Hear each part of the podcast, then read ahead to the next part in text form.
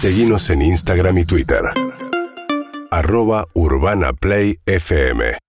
Muy bien, y nos vamos a ir a Shanghái, eh, China, porque hay, bueno, eh, crecientes manifestaciones. Dicen que las protestas más importantes del año 1989, que terminaron con la famosa foto, ¿no? En la plaza de Tiananmen, con el, este, el tanque amenazando a una, no me acuerdo si era hombre o mujer. A un hombre, un hombre con una bolsa De que venía de. ¿no? Sí, como que parecía que venía a hacer las compras, pero era un hombre con una bolsa. Sí, esas imágenes que quedan, ¿no? Que, re- que de- son las que mejor representan un momento de, de la historia determinado. Pero bueno, las protestas tienen que ver con nuevas medidas muy estrictas que está tomando el gobierno chino con su política de coronavirus cero y grandes confinamientos. Salvador Marinaro es argentino, doctor en estudios globales, está en Shanghái, China, y participó ayer de las manifestaciones. ¿Qué tal, Salvador? Buen día.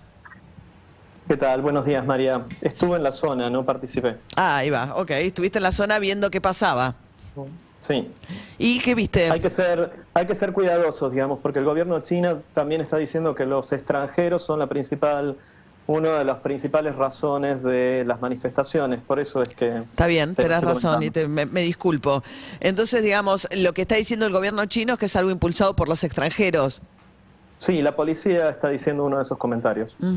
¿Y qué viste en las manifestaciones que fuiste a observar? Eh, de las manifestaciones están sucediendo en la calle, en el caso de Shanghai, en la calle Ulumuchilu, que es la sinización del nombre de la capital de Xinjiang, donde eh, hubo un incendio donde murieron 10 personas, según los medios chinos. Otras fuentes hablan de más de 40 muertos por un incendio que fue causado en parte por que bloquearon, el comité del barrio bloqueó las salidas de emergencia del edificio en, en para restringir la movilidad de las personas que vivían en ese edificio. Los bomberos no pudieron entrar y, bueno, sucedió, sucedieron las muertes. Eh, ahora, lo, lo que ha sido inédito es la reacción popular. Porque el hecho de protestar en las calles es algo, digamos, que no ocurre mucho en China. China no tiene tradición de movilización popular. Más allá de Hong Kong, más allá de Hong Kong y más allá de ciertas movilizaciones muy, muy, muy aisladas que son incentivadas desde el Estado. No tiene tradición de movilización popular de esta manera, es decir, que salgan a contestar una política. A su vez, si bien, la, eh, si bien las manifestaciones empezaron en contra de las políticas de COVID-0 de Xi Jinping, están avanzando hacia demandas mucho más amplias demandas entre las que se incluyen principalmente que China cumpla con los derechos humanos. Eh, Salvador, no sé si pudiste ver lo que se está diciendo en la cierta prensa internacional respecto de cómo es la cobertura de China del Mundial. Con la idea de que dado que es un Mundial en el que nada, la gente está sin barbijo, se mueven multitudes, mientras que en China se hacen medidas muy restrictivas que están tratando de no mostrar tribunas, incluso algo que a mí me pareció en principio una fake news, porque que muestran a los jugadores como si jugaran con barbijo, me pareció bastante inverosímil. No, no llegaron al punto de mostrar a los jugadores que, estaban eh, jugando con barbijos, pero sí, eso está sucediendo.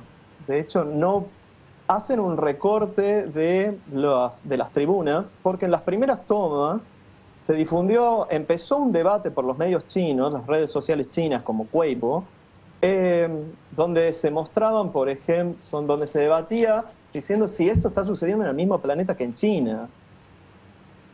La Claro. sociedad china empezó, empezó a notar, digamos, que el resto del mundo estaba teniendo una vida de convivencia con el virus, mientras acá seguían con cierres, de- dividiendo las familias, llevando a los casos positivos a hospitales de emergencia como los Pansang.